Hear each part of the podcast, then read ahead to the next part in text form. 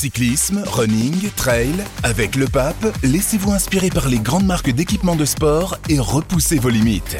Le pape à Paris et Lyon et sur lepape.com.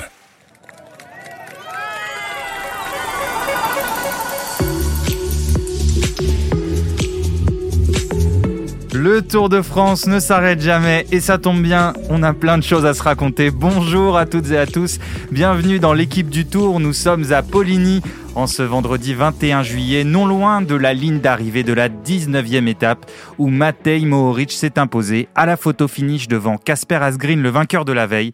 La journée a été très très animée, la bataille pour l'échappée a été interminable, un gros groupe est ressorti à mi-parcours même, il y en avait de partout. Bref, une vraie classique, une classique d'ailleurs où Mathieu Van Der Poel, la star Van Der Poel, a encore joué les équipiers pour Jasper Philipsen. Le néerlandais a-t-il raté son tour? On va parler de tous ces sujets avec le trio habituel Alexandre Ross, Anthony Clément et Nicolas Pertuis. Salut les gars. Salut. Bonsoir. Allez, l'équipe du Tour au soir de la 19e étape, c'est parti. Encore une étape pour Barouder et encore une étape infernale donc avec un grand vainqueur, Matej Mauric, donc qui a dominé à la photo finish Casper Asgreen au terme d'une journée très éprouvante. Messieurs, comme disait Anthony, pour gagner sur ce Tour de France, il faut avoir un sacré pédigré. Et Matej Maoric, on peut dire que c'est son cas. J'aime bien quand vous commencez des émissions en me citant, ça me, ça me flatte un peu. Bah oui, oui, c'est vrai que ça, correspond aux étapes qu'on a vues depuis le début du tour, à savoir qu'il n'y a pas d'échappée facile à prendre, donc il n'y a que des gros coureurs qui arrivent à, être à l'intérieur de, ces échappées, et à l'arrivée, euh, c'est toujours un casting digne d'une classique, et là on a vu euh, euh qui arrive à surprendre au sprint euh, Asgreen, et c'est aussi une leçon pour le parcours, on, parlait du, parcours la dernière fois après le col de la Loze en se disant est-ce que c'est parfois trop difficile, on peut remarquer que finalement quand les, quand les étapes paraissent moins ardues, bah, il y a plus de spectacles, comme sur la route d'histoire, comme, euh, comme ici, il n'y a pas forcément besoin d'avoir euh, de très gros cols pour avoir plus de spectacles. Un parcours d'une ligne classique, euh, Philipsen était dedans, donc ça veut dire que, on le redit, il est prêt pour les classiques. Il y avait énormément de coureurs à l'avant. Un groupe de 34 a fini par sortir. En gros, il y a eu une bataille pour l'échappée immense. Un groupe qui est parti après euh, une heure de course à plus de 50 à l'heure. Puis, au moment du sprint intermédiaire, au milieu de l'étape, c'est ressorti avec euh, plusieurs sprinteurs. Alors, ben, il y avait Jasper Philipsen, tu l'as dit, euh, Nicolas, Gronwegen, Pedersen qui a été monstrueux du début à la fin de l'étape, Trentin, Laporte. Il y avait des, gros noms, hein, Pitcock, Van Der Poel, Casper Asgreen. Donc, quand on voit une étape comme ça, euh, Alexandre, est-ce que justement ça justifie un peu les parcours vallonnés et ça donne envie d'en voir davantage par rapport à l'étape du, col de la Lose, par exemple? Même s'il faut de tout, il faut de la montagne aussi, mais, mais en, finalement, ça facilite le spectacle et la course. Oui, après, après les étapes de montagne comme la Lose, euh, en fait, ce que je note entre hier et aujourd'hui, c'est que Vingegaard et Pogacar étaient désintéressés de l'étape. Donc ça, ça change quand même aussi euh, énormément de choses. Euh, le deuxième facteur pour moi, c'est qu'on est en troisième semaine. Donc là, c'est les dernières, euh, les dernières chances pour les équipes de, glaner une étape. Donc forcément, ça rend les schémas très offensifs. Et comme hier, on avait eu un schéma assez, assez original avec la tactique des lotos. Aujourd'hui, le groupe de 20 qui, d'une vingtaine qui sort après le sprint pareil, c'est pas un schéma habituel. Euh, le peloton se casse euh, totalement. Euh, voilà, et puis devant, on n'a que des, que des monstres en fait. En fait, il n'y a plus d'équipes qui contrôlent parce que les équipes de sprinteurs sont épuisées, donc les sprinteurs se retrouvent dans l'échappée, Philipsen, Pedersen, et on a vu aussi que Jumbo n'avait pas envie de contrôler puisqu'il place Benot et, la porte devant, donc on retrouve forcément avec des schémas débridés. Comme il y a beaucoup d'échappées, bah, il faut forcément que ça se casse. Et donc la course euh, se nourrit après avec plusieurs échelons. Et c'est ça qui rend euh, la course animée du début à la fin. Et il fallait être le plus résistant euh, après cette journée très éprouvante. Matej Mohoric l'a été, hein, ce sprint vraiment au coude à coude avec Asgreen, ça s'est joué à la photo finish. Nico Mohoric, on le connaît pour ses qualités de descendeur hors pair, hein, notamment sa victoire à Milan-San Remo, mais c'est bien plus que ça comme coureur. Alors, Mohoric, c'est difficile à définir. C'est pas vraiment un puncher, c'est pas vraiment un, grand rouleur. C'est pas, c'est un bon grimpeur, mais c'est pas non plus un, très grand grimpeur. C'est surtout un coureur qui est très malin et c'est un coureur qui sait cibler ses objectifs. C'est, euh, voilà, un coureur qui, s'il n'avait pas été cycliste, il aurait été ingénieur en mécanique. faut le savoir. Donc tout ce qui peut optimiser, il l'optimise. On, connaît l'histoire de, de la tige de sel qu'il a baissé, enfin la selle qu'il a baissé de 6 mm sur Milan-San Remo pour baisser le centre de gravité et descendre plus vite que les autres, ça on connaît par cœur. C'est lui aussi qui a inventé cette, euh, cette position de descente, la position Mohoric, parce que quand il était jeune, il, avait rendez-vous, enfin bref, il, il habitait en haut d'une montagne et d'une colline et il avait 15 km à faire en descente, il était toujours en retard. Donc il a trouvé cette position euh, qu'on a appelée la position Mohoric, qui était euh, assis sur le, sur le tube euh, horizontal. Qui a été interdite depuis par interdit l'UCI. Par l'UCI, donc il a inventé par ça. Et, euh, et, oh, il a toujours mis plein de choses en place, Moritz. et C'est un mec super intelligent. Par exemple, on se rappelle tous, et ça avait choqué beaucoup de monde dans le cyclisme, de ses deux victoires d'étape il y a deux ans, où il emmenait des braquets incroyables. Il était à 60 tours pédale minute, je ne sais pas si vous vous rappelez, mais ça avait, marqué le peloton. C'était l'époque en plus où, la baragne était un peu suspectée. Mais en fait, il a tout compris, ce garçon, depuis bien longtemps. C'est que quand on est dans des, états- de fatigue avancés, on est bien plus, euh, bien, bien meilleur sur des cadences de pédalage basses quand on est seul. Donc il y a plein de choses, on peut, faire, on peut en faire euh, des, des dizaines de choses comme ça. Il est très en avance, tu me disais, sur la nutrition, sur, euh, sur euh, le, le matos. Ah bah, il c'est un gars qui s'intéresse à toutes Je ces choses-là depuis sais longtemps. qu'il y a une dizaine d'années, il était offusqué euh, quand il est arrivé chez les pros du, du volume d'entraînement des, des coureurs pros. Et il a, il a- lui, il a toujours été son propre entraîneur. Il a toujours eu des volumes moins importants parce que parce qu'il il a, il a jamais compris que des coureurs qui n'avaient pas forcément des, des gros moteurs fassent des volumes d'entraînement qui les cramaient quoi. Enfin, il y a une vraie réflexion autour de son sport, c'est très intéressant. Alex, est-ce que tu vas ajouter quelque chose sur le coureur qui est Matej Mohoric, sur Bah, sa sur- malice euh, Bah, la malice dans le sprint aujourd'hui, j'ai trouvé qu'il avait super bien joué. euh, parce qu'en gros, euh, Ben O'Connor était avec, eux, avec les deux autres, était le moins fort au, au sprint, donc il a lancé à 450 mètres. Et, euh, et bah, c'est c'est Asgreen qui a dû euh, boucher le trou parce que Mohoric était, était derrière, bien placé. Et ensuite, quand. Quand Asgreen lance le sprint, si on regarde, il... Mohoric, euh, on a l'impression de même pas le voir derrière Asgreen parce qu'il est tellement en train de. J'ai l'impression qu'il optimise à fond le- l'aérodynamisme derrière, euh, derrière Asgreen et euh, ouais, je- c'est ultra impressionnant. Ouais, il a bien joué le coup, mais enfin Ben O'Connor a le droit aussi de mieux le jouer parce qu'on se dit c'était Ah bah clairement le plus faible au sprint et euh, je trouve qu'il a roulé très tard dans l'échappée alors que la victoire était assurée. Ils avaient 30 secondes à sa place, on pourrait imaginer qu'il aurait pu euh, euh, relâcher ses efforts bien avant. Parce que le trio s'est détaché donc de ce gros groupe d'échappés, le trio Mohoric, Asgreen, vainqueur de la veille, et Ben O'Connor. Justement, je vous ai posé la question pendant qu'on regardait l'étape. Si vous étiez Ben O'Connor, à partir de quel moment vous auriez arrêté de rouler? Euh, Finalement, O'Connor a roulé jusqu'au bout, jusqu'aux 700 derniers mètres. Est-ce que euh, finalement euh, ça se comprend? Alors c'est facile à dire après, hein, mais, mais est-ce qu'il aurait pu faire autrement vraiment? Après, quoi qu'il fasse, il avait de grandes chances d'avoir tort parce que c'était clairement le, le plus faible euh, pour le final, mais euh, il s'est pas donné toutes les chances. Et puis je crois que Asgreen avait gagné hier et quand vous êtes avec un coureur qui a gagné la veille, il est en totale confiance, donc il peut faire de l'effort en plus pour boucher le trou parce qu'il sait que physiquement il est bien. Donc c'était compliqué euh, pour O'Connor avec Asgreen qui avait gagné la veille. C'est plus compliqué qu'on ne le croit dans ces cas-là. Mais, Mais- disons que là, c'était un peu téléphoné parce qu'on s'était dit forcément O'Connor allait lancer en premier parce que c'est le plus faible. Asgreen était obligé d'y aller. Donc Mohoric se retrouvait un peu dans un fauteuil parce qu'il savait très bien qu'Asgreen, qui était le, censé être le plus fort au sprint, allait devoir prendre la responsabilité de, jouer sur O'Connor. Donc O'Connor était presque un équipier de, de dans le final. C'est surtout qu'Asgreen n'avait pas peur de perdre aujourd'hui puisqu'il a gagné hier. Et ça c'est important dans une arrivée à 3 comme ça, ne pas avoir peur de perdre.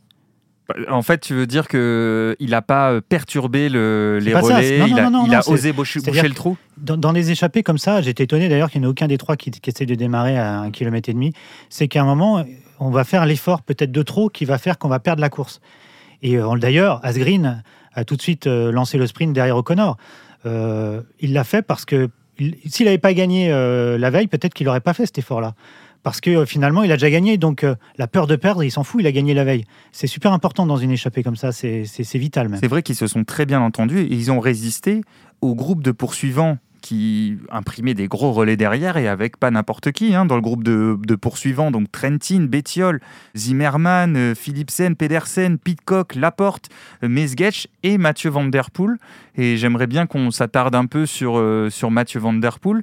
On l'a vu un moment sortir avec Christophe Laporte à la poursuite du trio. Ils étaient à 10-12 secondes. Et là, on se dit, ah, il y a deux, deux Flandriens, de gros costauds qui sortent du groupe en poursuivant et qui vont pouvoir rentrer sur le trio de devant. On se disait, bah, c'est peut-être le moment pour Van Der Poel de briller pour lui-même sur ce Tour de France. Et finalement, il a refusé de prendre un relais parce que Jasper Philipsen était dans le groupe derrière. Est-ce que Mathieu Van Der Poel est devenu un simple équipier de Jasper Philipsen? En tout cas, je pense qu'ils ont mal joué là, parce que donc ça c'était dans la descente de la de la dernière côte. Je pense qu'ils avaient tout intérêt, il avait tout intérêt à relayer euh, Christophe Laporte pour revenir, essayer de revenir devant et quitte à faire le, le poids mort euh, devant en cas d'un possible retour de, de une, Philipsen. Une fois qu'ils là- étaient entrés sur le trio, une fois qu'ils étaient Ouais. revenus sur le trio. C'est ça, là après il roule pas. Tout le monde aurait pu le comprendre. Euh, là, du coup, les Alpecin étaient nulle part. Et après, on a vu Philipsen euh, euh, s'énerver dans la poursuite. Enfin bon, pff, Sur ce choix de course là, c'est-à-dire de ne pas relayer pour privilégier le retour de Philipsen qui était dans un troisième échelon. Euh, Je veux bien vous entendre, Nicolas, Anthony. Je crois que Mathieu Van Der Poel aujourd'hui il est vraiment dans une optique championnat du monde et que le Tour de France finalement. Mais si, je pense quand on voit quand on le voit courir, je pense qu'il fait. On l'a vu en montagne faire Oui, des mais une efforts. fois que la gagne est pas très loin, euh, tu peux essayer de jouer Ouais, la gagne. Philipsen est tellement fort. Philipsen est tellement fort que d'ailleurs on le voit. Il l'a dit. euh, il l'a dit, Alex. Et Philipsen s'énerve. D'ailleurs, c'est c'est redondant chez lui. C'est son point faible. C'est quelqu'un de très impatient. Très nerveux euh, ces ouais, derniers jours, vu hier. Non, non, mais c'est quelqu'un de très impatient. Il a pris sur lui depuis des années. Quand il est arrivé chez UAE, par exemple, il devait emmener les sprints pour Christophe. Souvent, dans les résultats, il était devant Christophe sur la ligne d'arrivée parce qu'il n'avait pas cette patience-là. C'est pas quelqu'un de patient, Philipsen. Et, ça, et je pense que, que Van Der Poel, là, ils, ils ont passé un, un pacte tous les deux verbal. Et Van Der Poel donne tout ce qu'il a pour que Philipsen gagne une cinquième étape. Et ça, ça, ça marche pas. Mais moi, je pense que Van Der Poel, il a déjà gagné des étapes. Il a déjà gagné une étape sur le Tour de France, Van Der Poel? Oui, Je bien sais- sûr. oui, euh, oui, Mur de de Bretagne, de. Bretagne. Donc maillot j'ai été maillot jaune, gagner une étape du Tour. C'est pas une étape du Tour en Il y a plus. deux ans. Il y a deux ans. ouais. C'est pas une étape du Tour en plus qui va changer sa carrière. Par contre, le maillot de champion du monde, ça va changer sa carrière. Oui, mais est-ce que Non, l'un empêche l'autre? Psychologiquement, ouais. Ah, tu Non, mais c'est pas ça. C'est quand, quand on est focus sur un sur un gros gros gros objectif comme ça.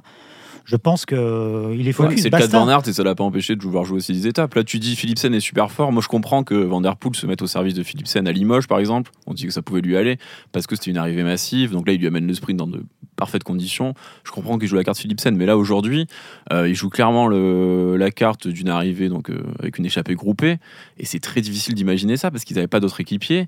Et on pouvait difficilement euh, penser que Van Der Poel allait pouvoir contrôler l'échappée pour qu'ils arrivent tous ensemble et que Philipsen les règle au sprint.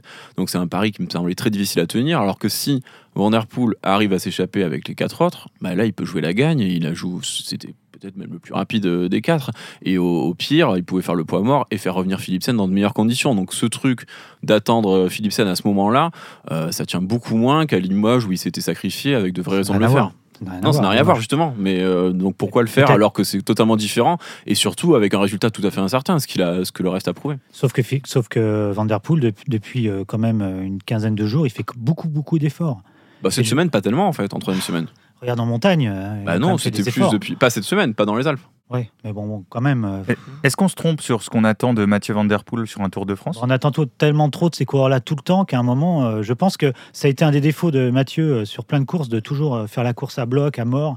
Et je pense qu'aujourd'hui, il a compris qu'il fallait cibler, peut-être un peu plus cibler pour les grands, grands, euh, les grands objectifs. Et moi, ça me choque pas son comportement aujourd'hui. Franchement, ça me choque pas. Oui, mais après, il a, je pense qu'il faut aussi que- qu'il s'adapte à un parcours qui lui convenait souvent pas. On s'est souvent dit c'était ou trop dur ou trop facile, parce que quand c'est trop facile, il fallait qu'il joue la carte de, de Philipsen. Après, c'est quelqu'un qui a besoin de, de vivre la course. On sait quelqu'un qui vient Eh du ben, VTT, qui peut s'ennuyer sur la route. Enfin, vous pouvez pas lui demander de rester deux semaines le peloton pour jouer sa carte sur une étape. Lui, il a besoin de bouger. De, ça fait partie aussi de ta personnalité, de sa façon de vivre la course.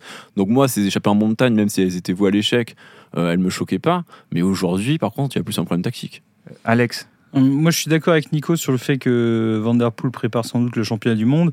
Après, aujourd'hui, je vois pas en quoi euh, essayer de jouer la gagne, ça, ça aurait tronqué sa préparation pour le, pour le championnat du monde. Euh, Van Der Poel en montagne, je l'attends pas trop, franchement. En revanche, des étapes comme euh, celle d'Issoire ou celle de, de- du Beaujolais, en- normalement, un Van Der Poel euh, Aujourd'hui. au, so- aujourd'hui, au sommet de son art, c'est devant et ça joue la gagne euh, vraiment. Enfin, il est là pour la gagne normalement. Ce qui n'a pas été le cas sur ce tour. Van Aert n'a pas gagné d'étape non plus.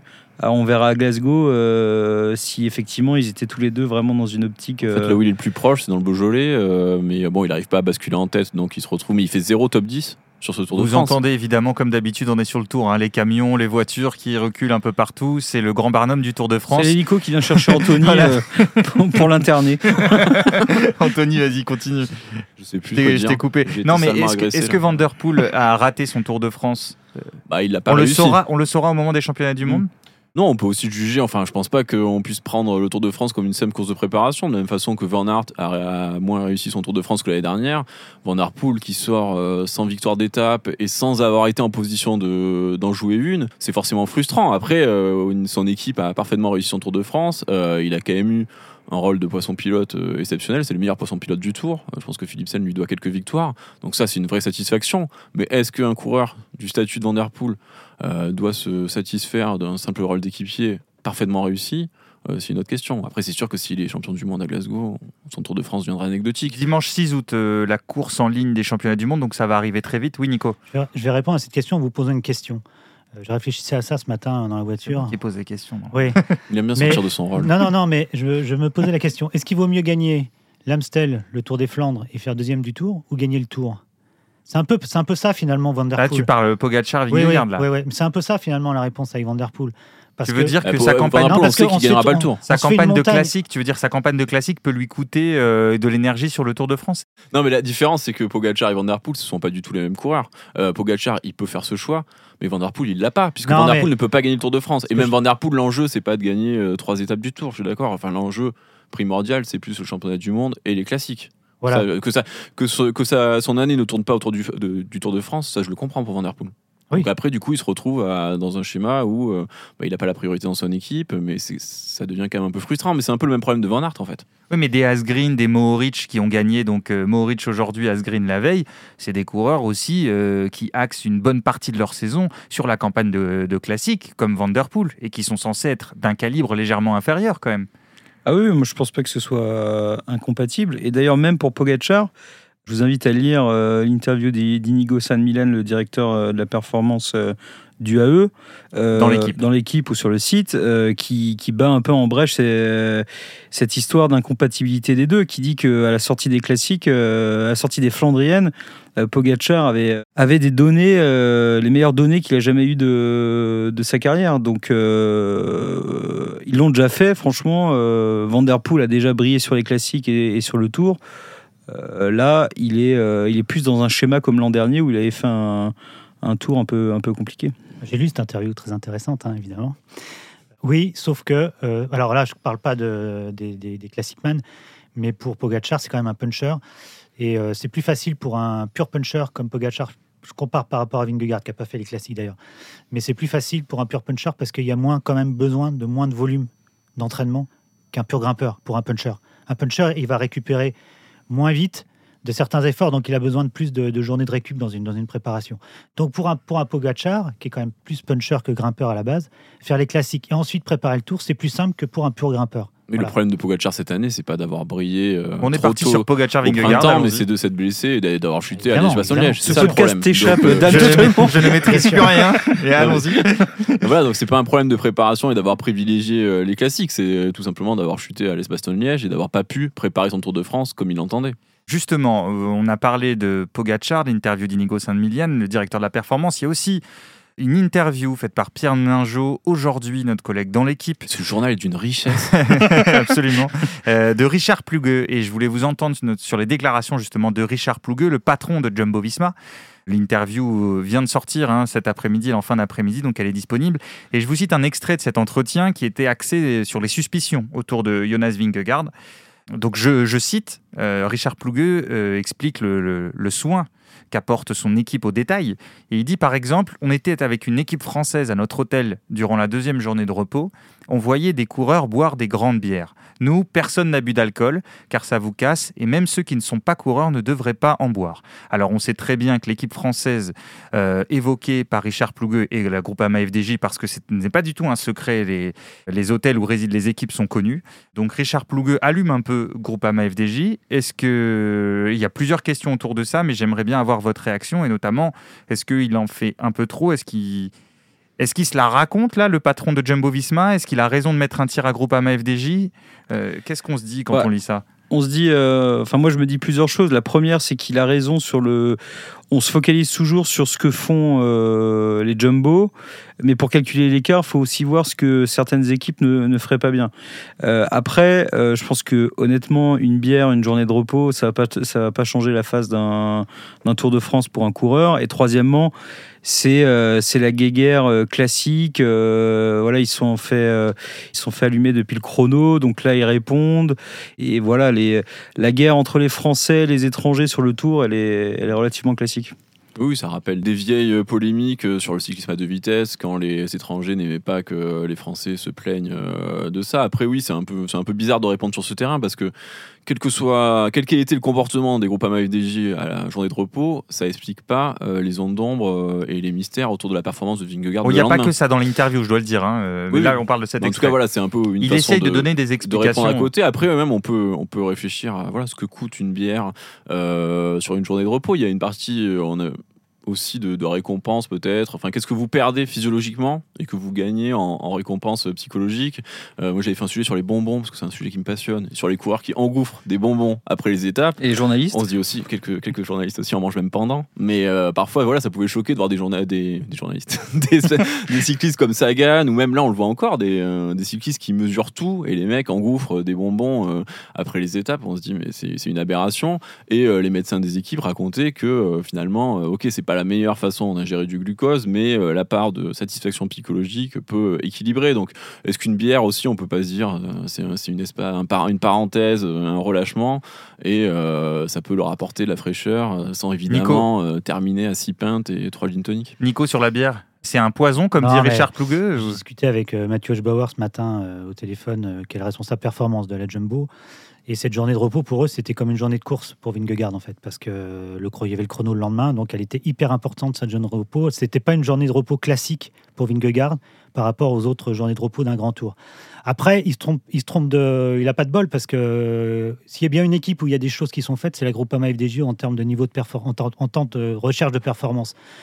Donc voilà, non, mais c'est, ouais, la pas très- preuve, Godu fait c'est- dixième c'est- du contre non, la mais- montre. C'est une de ses meilleures Je performances pense du tour. que, je pense que On n'a pas dit que Godu avait bu une bière. hein. Enfin, Non, mais Non, enfin, non, c'est FDJ. un il faut qu'il se renseigne c'est un peu aussi, ce, monsieur, parce que il faut qu'il aille voir ce qui se passe à Besançon au COPS avec Frédéric Grapp. Il faut qu'il aille voir le travail qui est fait au- avec Lapierre pour l'évolution des vélos.